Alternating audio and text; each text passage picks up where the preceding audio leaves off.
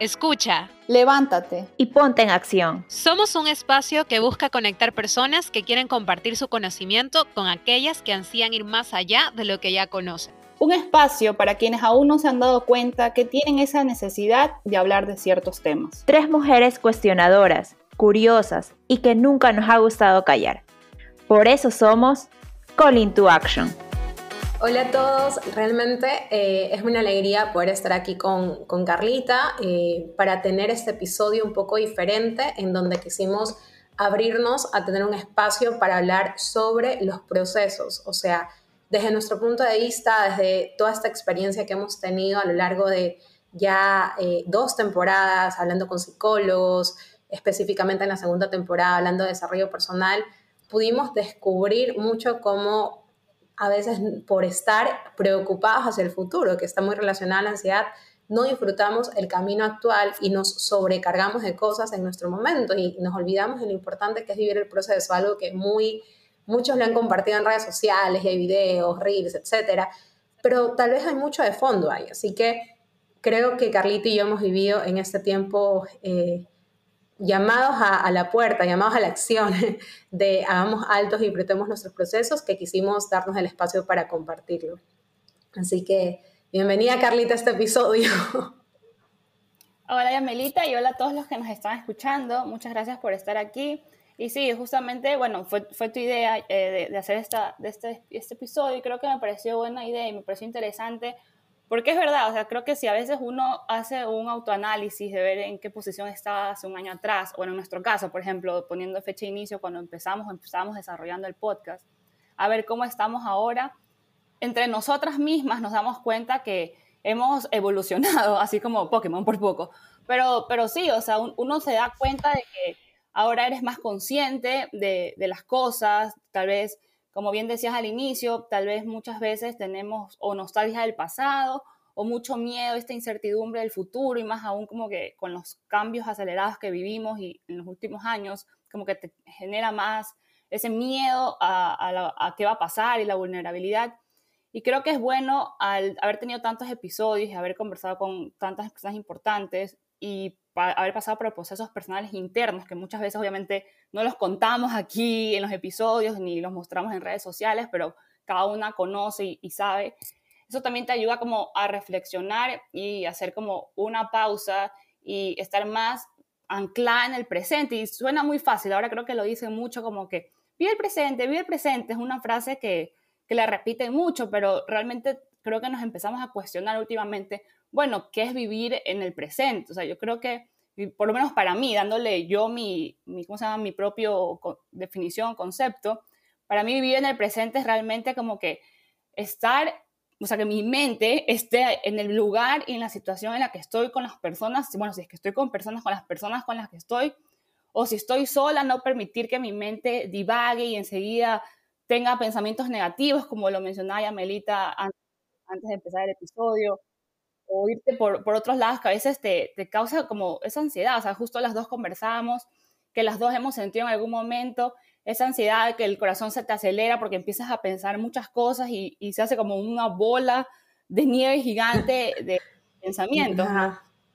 Entonces creo que, creo que es eso, ¿no? Como que tú misma este, ser consciente y repetirte y hacerte preguntas. Algo que a mí me, me han enseñado en terapia es como que empezar a hacerte preguntas a ti misma. Bueno, ¿qué está pasando? ¿Por qué estoy sintiendo lo que estoy sintiendo? O sea, ¿qué me llevó a tener este pensamiento?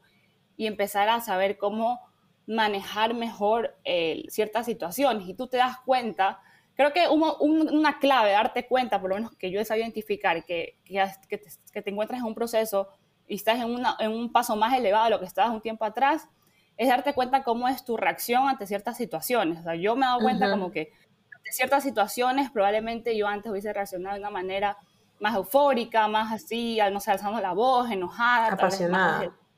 apasionada. Bueno, ser apasionado no creo que sea malo, pero si esa pasión la llevas hacia sentimientos negativos, como de, ira, de frustración, de, coraje, de tristeza, por el ánimo de ofender y atacar a otras personas, creo que tal vez hay algo negativo. Pero, pero no, ahora como que reacciono mucho más en paz, más en calma, me tomo mi tiempo, busco las palabras más adecuadas para decirle a las personas, este, tratando de pensar más en no herir sus sentimientos, sino que decir las cosas como son. Entonces, creo que ahí, ahí me voy dando cuenta como que así estoy mejorando. Sí, o sea, y, y, creo que cuesta llegar a ese punto. Es lindo cuando lo reconoces y te sientes orgulloso, como que te das una palmadita a ti misma, pero también no puedes caer, obviamente, en el ego, decir, ya la tengo todo, me las sé todas y, y ya, pues no, o sea, ¿Tú qué opinas, Yamelito? tal vez de que, aunque sigues en el proceso, yo creo que siempre vas a estar como que ya sabes identificar como que sí, es verdad, he mejorado, tengo estas herramientas, tal vez, no sé, puedas contar qué herramientas te han servido a ti para sentir que estás en un paso como ya mejor, más tranquilo, más en paz de tu vida. Mira, sabes que de lo que me cuentas, yo tengo dos amigas, eh, una eres tú y otra que, eh, que también es muy amiga cercana mía, que justo hace poco cumplió años y alguien le preguntó ¿qué, sientes en este momento de haber llegado a, a, esta etapa de tu vida y ella me dice, y ella nos contaba, porque gracias a, a veces tener una comunidad de amigas que saben estos tiempos para profundizar en la vida es súper importante, suma muchísimo y esa son, es una de mis herramientas, la verdad. Pero ella contaba que ella se sentía en una etapa donde estaba tan tranquila, que había construido mucho, que había hecho muchas pausas, que se había dado espacios para procesar, escribir, etcétera. Y yo le dije, sabes que yo te conozco ya cuatro años y creo que estos cuatro años has regado la plantita, o sea, ella ya sentía que este año nuevo de vida que iba, Dios le regalaba iba a ser un año para florecer. Y yo, wow, o sea, han sido años de trabajo, años de un año de poner la tierra, otro año de poner la semilla, otro año de regarle agüita, que se fue el último año, que incluso llegaron gente, personas maravillosas a su vida, y ahora va a florecer. Y ella lo dijo de esa manera. Pero también es bonito recordar que ha sido todo lo que ella ha construido en ese tiempo.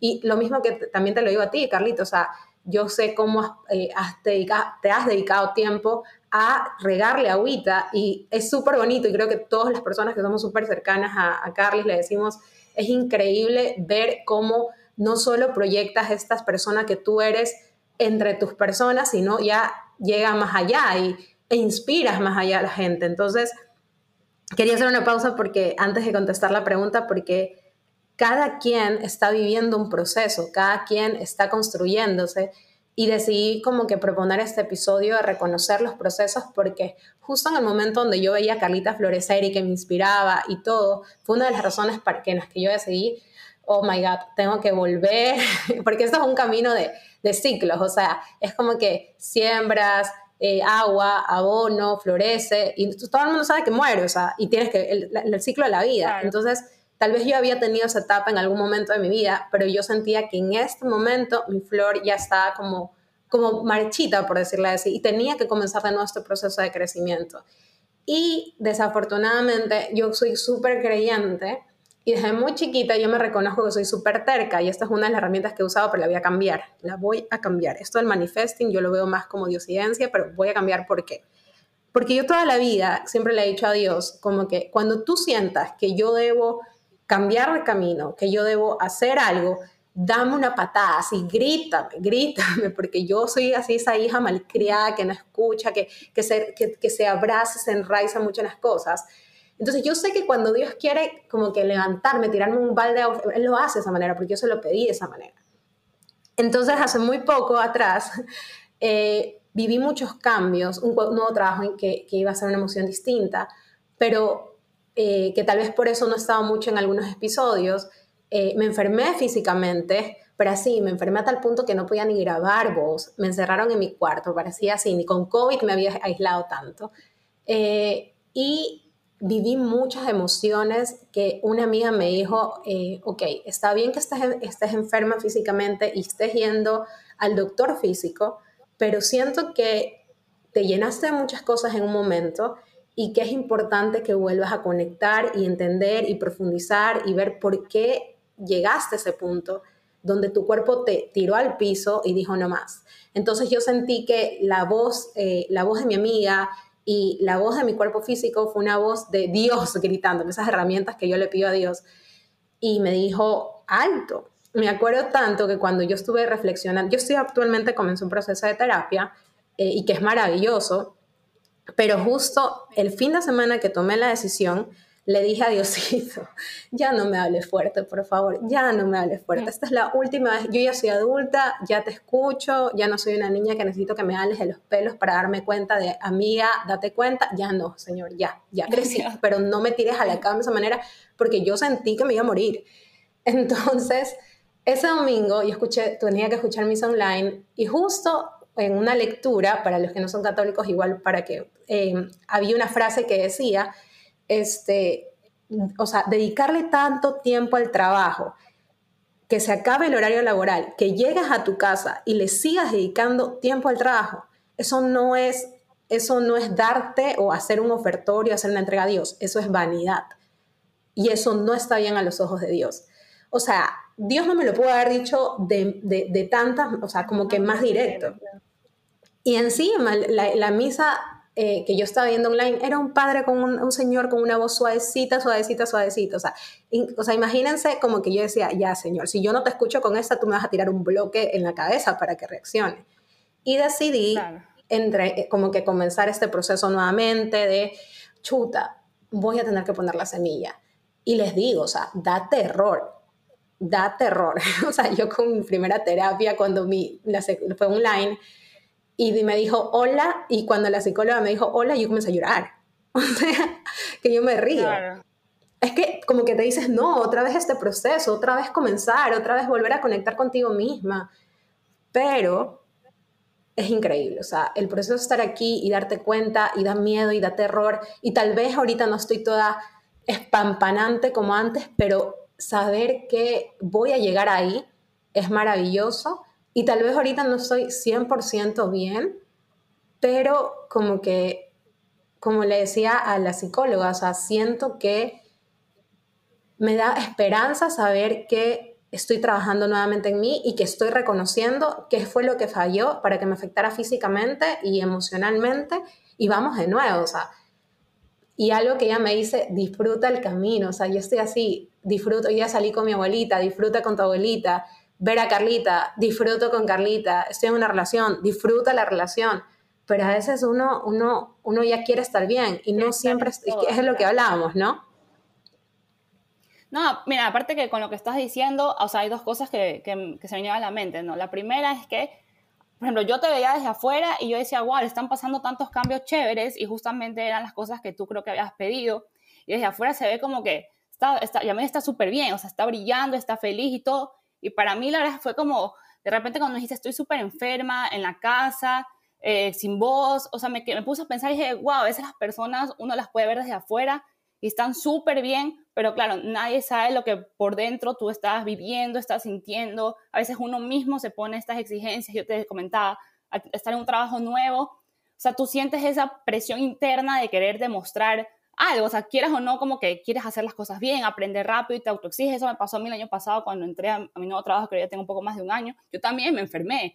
Yo, yo siempre le echo la culpa a un bolón trucho que me comí en un pueblito del Ecuador, pero mis otros compañeros otras me decían, no, yo no creo que fue el bolón trucho, yo creo que fue esa presión que tú tenías de volver a una oficina física después de dos años con gente y demostrar quién eres y, y no sé, el título que habías traído de otro país y tantas cosas, aprender los procesos de la empresa. Entonces, todo eso te hace reflexionar de también estar tal vez más a la escucha de tus personas cercanas, ¿no? A veces no siempre lo que ves en la superficie es lo que es, ¿no? Y estar más dispuesto, bueno, desde afuera a escuchar y apoyar dentro de lo posible, también aprendiendo a respetar el espacio de la otra persona, porque también cuando la otra persona está pasando por ese proceso, a veces, y me ha pasado, uno toma la decisión de alejarse un poco de las personas, del mundo y todo, y a veces las personas, las que ven desde afuera, muchas veces lo pueden tomar de una forma como resentimiento, como que esta persona no me quiere, ya no, me, ya no le importo, no me da mi atención, no me contesta los mensajes, pero es un poco también comprender, ¿no? ¿Qué será que le está pasando a la otra persona? ¿Por qué toma esta decisión de alejarse de un poco de la gente? Es porque necesita su espacio para, como tú bien dices, eh, empezar a sembrar de nuevo su semillita, que uno creería que ya llegó a un punto y ya está ahí y se va a mantener siempre ahí. Y no es así, o sea, es, es, una subida y un bajón, como ¿cómo se llama este jueguito? El sub y baja, o sea, estás así a veces arriba y luego vuelves a bajar y tú quisieras mantenerte arriba, pero llega un punto que quieras o no, la vida te vuelve a bajar,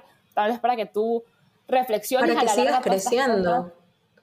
Creo que es como para, para, para, ego, para no quedarnos ahí pensando que ah, aquí estoy bien, estoy súper bien. Y si la vida no te tumba o la vida no te da como estos desafíos, vas a pensar que ahí estás bien siempre. Y no, o sea, todo es evolución. Yo sí creo en los ciclos. Eh, y es súper, como lo que tú decías, es súper importante reconocer que están, como tú estás floreciendo, pero volvió a ser semilla. Y reconocer, incluso lo digo por experiencia propia, reconocer que tienes que volver a, me cojo la cara, esto va a salir en Instagram, no pero reconocer que tienes que volver a, a crecer es de terror, o sea, una de las cosas que para mí me fue más duro para de, de entrar a terapia, de volver a entrar a terapia, fue darme cuenta de, no, Jesús, otra vez tengo que trabajar. Pero da esperanzas, creo que es peor, fue, era peor estar ahí como que no quiero ir porque si yo voy, en mi caso particular, ojo que la terapia llega a cada uno cuando tiene que llegar, pero en mi caso particular era, oh my God, o sea, no, no, no lo que, sabía que lo necesitaba una, una voz interna, pero la otra voz era no, porque si tú vas ahí, significa que, que hay que trabajar algo. Y, saber que hay que trabajar algo no es fácil de aceptar. Y yo agradezco como que esta parte también de, que mencionas de la gente, como porque sí, o sea, yo he conocido muchas personas que, que tomamos distancia. Yo personalmente la tomo porque, em, digamos que es como han visto estos dibujos animados donde tienen como que la, la, nubecita en la cabeza y como un hilo de cosas. Es imposible desatar el hilo cuando tienes que escuchar a todo el mundo. Y hay cosas básicas que no te... ¿Qué cosa? Dije, y a veces sentir esa necesidad de darle una explicación a todo el mundo y estar disponible para todos y estar bien y sonriendo, porque como que esperan eso de ti, es como que, no, o sea, quiero estar en mi espacio y, y, es como mi proceso de, de autosanación, está bien. Sí, exactamente, o sea, yo creo que es un proceso y así como el día de hoy yo estoy en un proceso, creo que es importante saber y reconocer los procesos de los demás, porque es súper fácil, o sea, incluso a veces yo digo, wow, Yamel, ¿por qué hiciste eso? Pero es súper fácil presionar a la gente. Es como que, y no creo que sea algo muy latino, o sea, al final del día yo creo que eso pasa en todo el mundo y cada vez que hablo con personas que viven afuera, tú Carlita, que lo has conversado, ya lo has mencionado, em, la presión la vivimos todos, creo que ya no es algo cultural, es como, oye, tienes que salir, oye, vamos a tal cosa, oye, hagamos esto oye, escúchame, y tú no puedo contestar. Entonces, si seamos empáticos, los que estamos en procesos como los que, los que no estamos, y tratemos de entender que si alguien dice no un día o alguien, en vez de estar juzgándolo por las acciones que tiene, siempre creo que la pregunta importante es como que, ¿por qué esta persona está así? ¿Existe algo que pueda hacer? Eh, o simplemente estar ahí y mandarle un mensajito o un piolín diciéndole bien buenos días. Este, es suficiente. O sea, yo creo que eso es lo más, lo más importante dentro de este tema, la, empatía. La empatía. Y como algo que yo siempre digo, de algún tema, o sea, cuando en el pasado yo sufrí un trastorno alimenticio, todo el mundo diría, ay, qué horrible.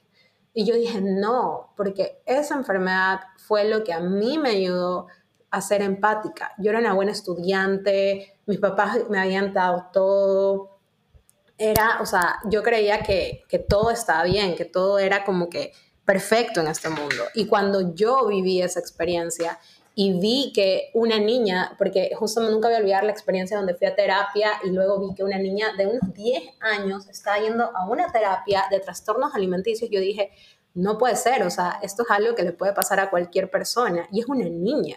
Entonces yo entendí, a ver, si yo que tenía educación, papá, alimentación, vestimenta, estoy pasando por momentos difíciles y mi vicio era el trastorno alimenticio, yo no puedo juzgar a la gente por si tiene algún vicio. Más bien la pregunta es, ¿qué llevó a esa persona a hacer eso? Así, no, así sean drogas, alcohol, lo que sea. ¿Y qué puedo hacer yo para abrirme los brazos a esa persona? Yo creo que, que incluso la vida, Dios eh, o lo que ustedes crean, en mi caso es Dios, nos permite este, estas estos desafíos, estos momentos de revolcones para entender que no somos perfectos y que necesitamos dejar de ver a las otras personas como robots. A medida que la tecnología avanza, creemos que las personas son robots y no es así. Seguimos siendo de carne y huesos. Así no, córtense y verán que sangran. O sea, es como, como heavy, ¿no? Sí, y bueno, creo que un poco tal vez para, para ir concluyendo, como que tal vez podríamos conversar un poco tal vez las herramientas que nos han servido hasta ahora a las dos y, como mencionabas el ejemplo, la metáfora de la plantita, yo creo que la plantita a veces florece, la otra, tengo un tomatito, ¿te acuerdas cuando fuimos a Premios Latinoamérica Verde que nos dieron una plantita? Bueno, el tomatito ya va creciendo y estaba precioso.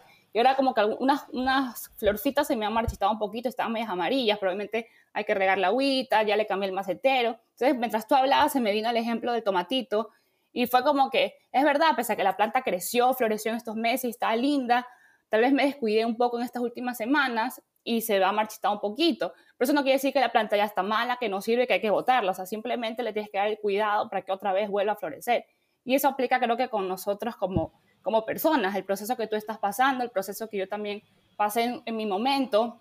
Totalmente. Y es como que, bueno, y que lo sigo pasando, pero digamos que ya, o sea, estoy en, en otra etapa. Y yo sé que no es que porque ya estoy mejor quiere decir que me voy a mantener siempre así. O sea, puedo regresar y creo que ahora me ha servido mucho comprender que, que está bien no estar bien. Y fue, son una frase muy cliché que ahora se, se dice, pero creo que también es algo que si la repites con conciencia y realmente profundizas, dejándole de lado la parte así nomás por encimita, te das cuenta que es verdad, o sea, como que uno mismo se pone mucho esta presión de querer demostrarle al mundo que lo puedes todo y a veces no es así. Y está bien como que hacer pausas y decirle a las personas, tú también ser como, me da risa cuando decían esa gente de cambio, pero yo sí me siento que ahora por lo menos en el trabajo yo soy esa gente de cambio que sin ser tal vez más peleón y más eufórica como era antes, sí les digo como que está bien trabajar, obviamente hay que ser responsables, hay plazos que cumplir, este, vivimos estamos en un negocio que es muy rápido, pero no por eso no podemos no tener vida fuera del trabajo, o sea, hay que tener equilibrio, si no, para ser profesionales buenos, tenemos que ser personas sanas. Y para ser personas sanas, para mí, ahora entiendo que no es matarse trabajando, es salir del trabajo y disfrutar con tu familia, con tus amigos, con tu perro, salir a comer, hacer ejercicio, lo que sea que a ti te haga bien, es necesario darse esos espacios. Y yo siempre se los recuerdo al equipo. Y no me importa si a veces me dicen esta máquina repetidora, esta máquina repetidora, pues es lo que a mí me ha funcionado, o sea, tomar esa conciencia de como que ya, apago la laptop y me voy a hacer otra cosa o la uso para otras cosas, pero no para seguir en el trabajo. Y creo que es eso, ¿no? Como que hacerte esas pausas, repetirte constantemente, seguir a personas que te inspiran.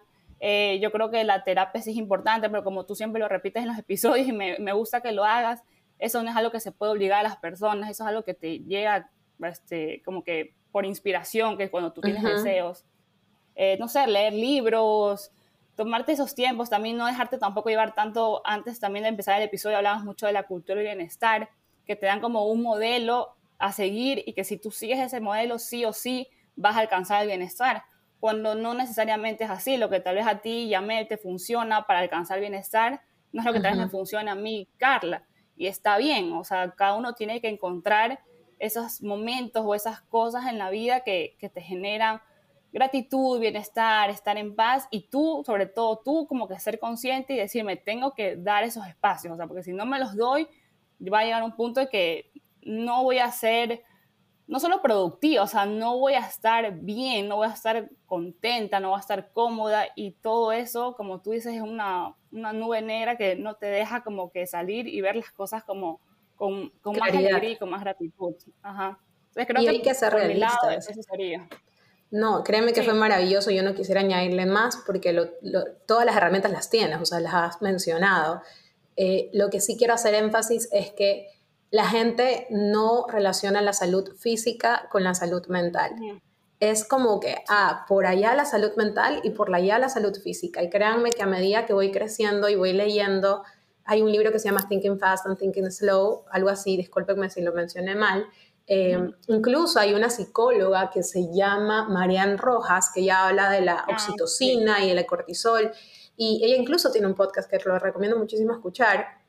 Este, cada vez hay más personas metidas en este mundo que conectan el, estado emocional con lo físico, con, el tema del, sistema eh, neurológico, el sistema eh, digestivo, eh, los, músculos, cómo se tensan, el sistema nervioso, etcétera. El sistema está reproductivo, incluso con compañeros de trabajo para los hombres. Eh, me comentaba que están habiendo estudios de que hombres tienen problemas de poder ser reproductivos eh, a, cada vez más jóvenes. ¿Por qué? Porque están tan encerrados en trabajar, en, no, que no, voy a ser súper cruda con esto, que no tienen contacto físico con nadie y el cuerpo se robotiza, por decir de cierta manera, y al momento de tener una relación y querer tener una familia, en el caso yo súper católica aquí, pero bueno, en el momento en que se quieran abrir a tener relaciones, este, no funcionan. No funcionan los aparatos porque de alguna manera su cuerpo ya no funciona. Entonces, así si a algunos les preocupa ese tema, también se ve afectado. Entonces, creo que hay que ser súper consciente. Y aquí está el vivo ejemplo, o sea, mi persona, de qué pasó. O sea, a mí me pasó, se me, infló, se me inflamó la faringe, pude haber desarrollado asma. Em, eh, fue, fue muy difícil. Y sobre todo en estos temas de, de, COVID y de otras enfermedades que nos pueden dar, si nuestro sistema inmunológico está mal, vamos a poder, vamos a desarrollar de una manera más difícil esos temas. Entonces, recuerden, la salud mental el estrés, la ansiedad, la depresión y muchas cosas más que el día de hoy nosotros todavía no conocemos, termina tarde o temprano afectando nuestra salud física. Entonces, sí creo que de ser conscientes de esta realidad, ser, investigar sobre nosotros mismos, investigar sobre salud, nos va a ayudar a tener una vida, ese bienestar, pero como decía Carlita, nosotros no somos robots, no es que nos insertan un chip en la cabeza con un algoritmo y ¡pum! Ya este, esta persona va a ser exitosa. Nosotros no somos así, somos humanos. porque imagínense, nuestra, la parte izquierda de nuestra cara no es igual a la parte derecha. Así de imperfectos somos. En un pie más, una pierna más larga que la otra. Así de imperfectos somos. Entonces, no tratemos de seguir el modelo de bienestar de los demás, encontremos nuestro propio modelo, cuidemos nuestra salud mental, cuidemos nuestra salud física y aceptemos que es un proceso en donde vamos a tener días buenos, vamos a tener días malos, pero si yo le dedico tiempo a crecer, yo creo que vamos a estar bien.